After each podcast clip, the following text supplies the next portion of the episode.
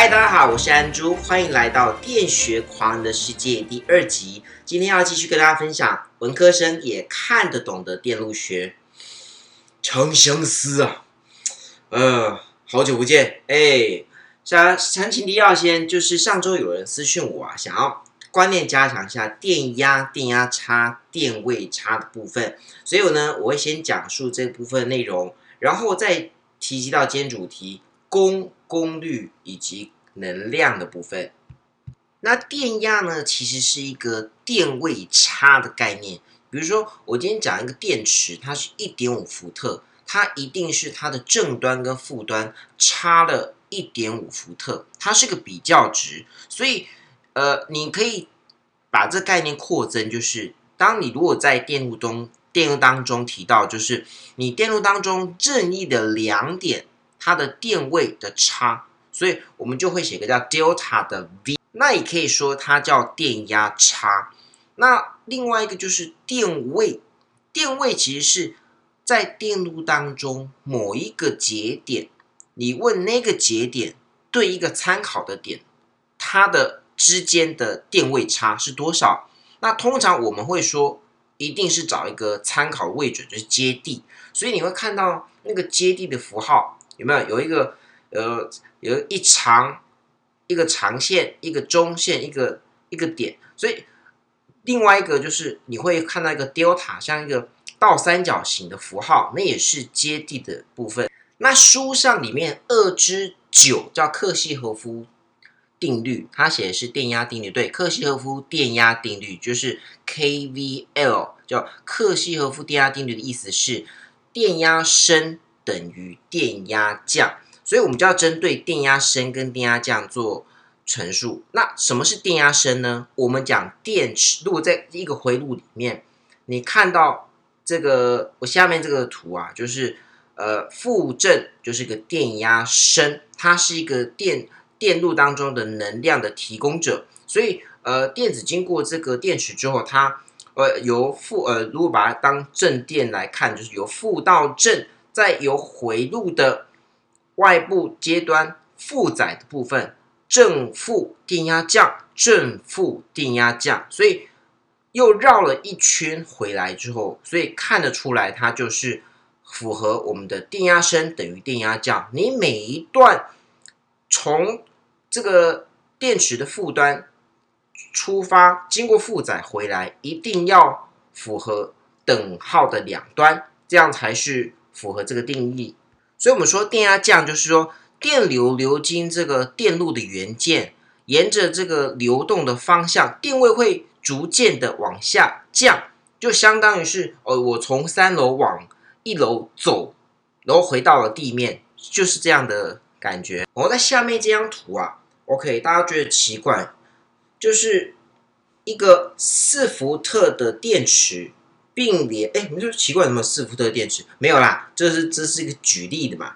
四伏特电池并联了一个三伏特，那你说上礼拜讲的内容并联就是，哎，头接头，尾跟尾，他们是做并联的结构。来，我们看这个图，它有没有觉得跟你平常看的电路不太一样？是的，它没有电阻，就是。你单纯拿两颗电池，然后用导线把它做连接，那你就问啦，请问它这个端电压量到的电池是三伏特还是四伏特？有没有人知道答案？应该是三吗？还是四呢？答案是我也不知道，到底是三还是四？其其实这时候，如果你去做这个实验，你会发现奇怪，两颗电池啊会开始的发烫，所以你会想象是说，哎，一定是有电压高往电压低流动，所以呢，这个回路里面它耗的能会用热的形式去散逸出来。实际上，这个东西是非常恐怖的，这个就是这时候会发生大量的电子流经这个回路，所以呢。它的这个形式会让我们的电池会受到大量的电子的冲击，很容易电池就寿命就减低。所以呢，我们回路里面如果没有电阻去做降压的部分的话，会让电池本身受到伤害，因为大电流。因为我们都知道一件事情，欧姆定律的诠释，这个 V 等于 I R，那呃 R 等于 V 除以 I，那你两端有电压的部分，电流是非常的大，电阻是没有，所以电阻小，电流是无穷大。在这个时候，是电池的电池会以这个热的方式来看，所以你明显知道说这是不对的。所以我右边画了一张图，就是一个呃一点五伏特呃三颗电池串联成四点五伏特，它流经回路经过一根一 k 欧姆的电阻，右边是一个一点五伏特电池两颗做串联，所以呢，在这个回路里面你可以看得出来，这个谁是电压升，谁是电压降。我们看到四点五伏特。跟三伏特都是电池啊，那如果都电池都是电压升，这个观念就是错的。基本上就是你要看回路的电流的形形式，看它是顺时针方向还是逆时针方向，看它身上的压差，才能去决定它到底这个电池或是这个电阻，它是属于耗能的还是属于功能的。那基本上看看得出来。四点五伏特就是一个提供能量，它是功能的元件，它是一个电池。那一 k 欧姆，想当然，不管什么时候，它都是一个消耗型的元件。那这个三伏特电池，因为电流流经的这个电池的正端，不是由电池，不是电，不是由电池的负端所所进入，所以呢，很明显，三伏特它是一个电压降。那四点五伏特。是不是会等于一点五伏特加上三伏特的电池的电？所以就符合了这个克西和夫电压定律的部分。好，那复习完毕之后，我们要进入今天的章节，就是呃，先讲一下什么是功率。那呃，我们讲说一个车子啊，它是几匹马力，对吧？哦，一百匹马力。那那个马力的单位是说是什么呢？我们说它是一个英制的单位，它就一个一一马力就是一 HP。那你会好奇为什么是英制啊？就是那时候呃，英国英国的 James Watt 他就是发明这个这个发电机，所以他就是纪念他，所以我们把它定义就是一匹马，它在一分钟之内呃将两百磅的重物拖行了一百六十五。英尺，所以我们定义这个叫做一马力。那我们现在比较常见这种电电学里面会讲到是用国际的标准单位，所以我们会把它换算，就是一马力会等于七百四十六瓦特。这个 W 就是 watt 的这个缩写型 W。那如果说诶一一个车子一百匹就是一百 HP 就是七万四千六百瓦。那我们用千瓦来看，就是七十四点六千瓦。那我们因为都是用在电身上，我们会呃也会看到这个名词叫电功率。我们的定义是单位时间之内所做的功，或者说它是呃单位时间内所消耗的能量。所以我们说公式是 P 等于 T 分之 W。那我刚刚说的那个电功率，那个就是 P。那 T 呢，就是 time 时间。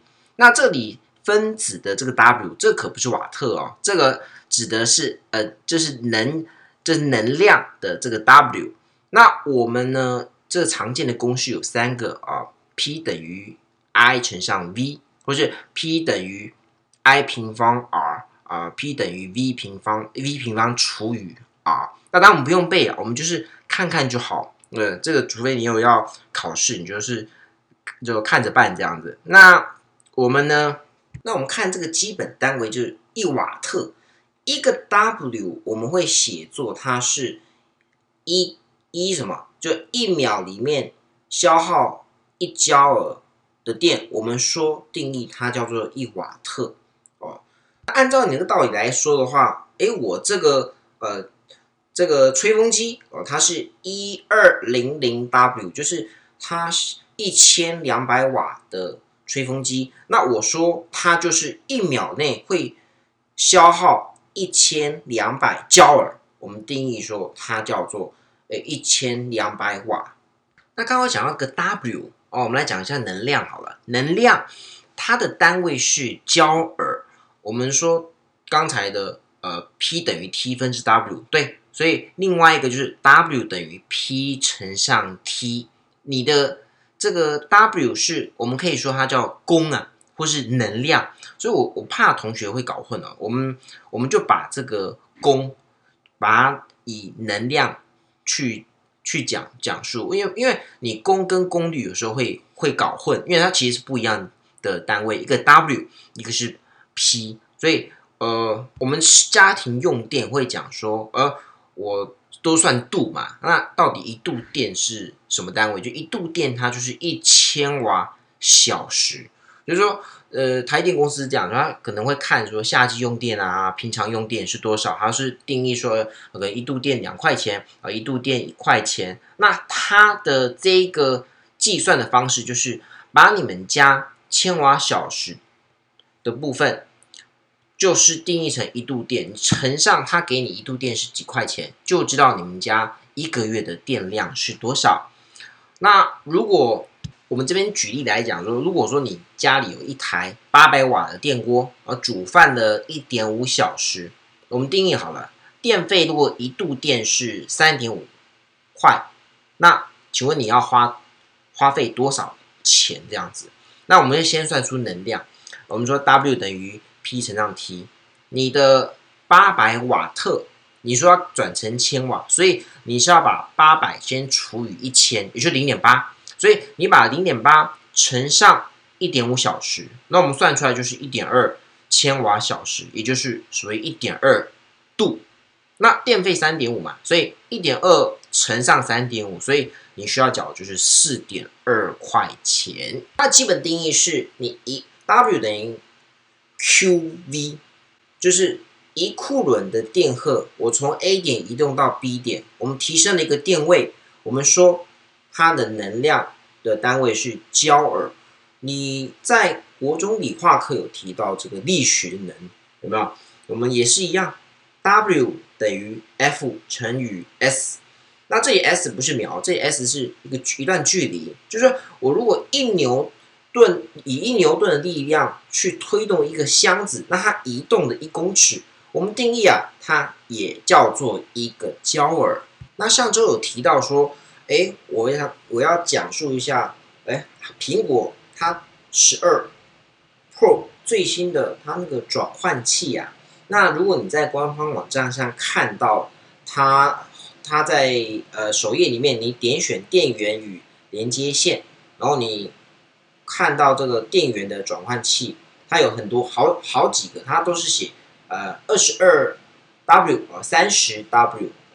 那这个就是刚才所讲，就是它是多少的，一秒内多少的消耗消耗焦耳，所以我们定义说它是这个电功率的部分。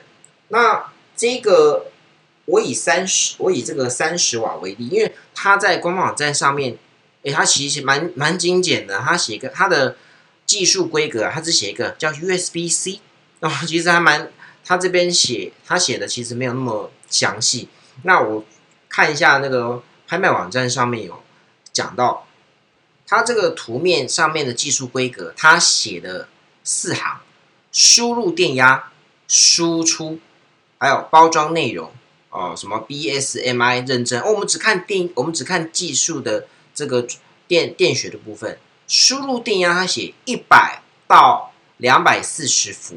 哎，他没有写是交流直流，有没有？上次的题目，呃，上上周的单元我们讲到说，这个电压在一百到两百四十伏，这个讲述的就是交流电，就是 AC，它会随着时间而变化，呃，这个正负交变的电，所以它没有写 AC，但是这个地方其实你可以知道它是呃你的插座上面的交流电上面。旁边有写叫五十到六十赫兹，然后也写零点七五安培。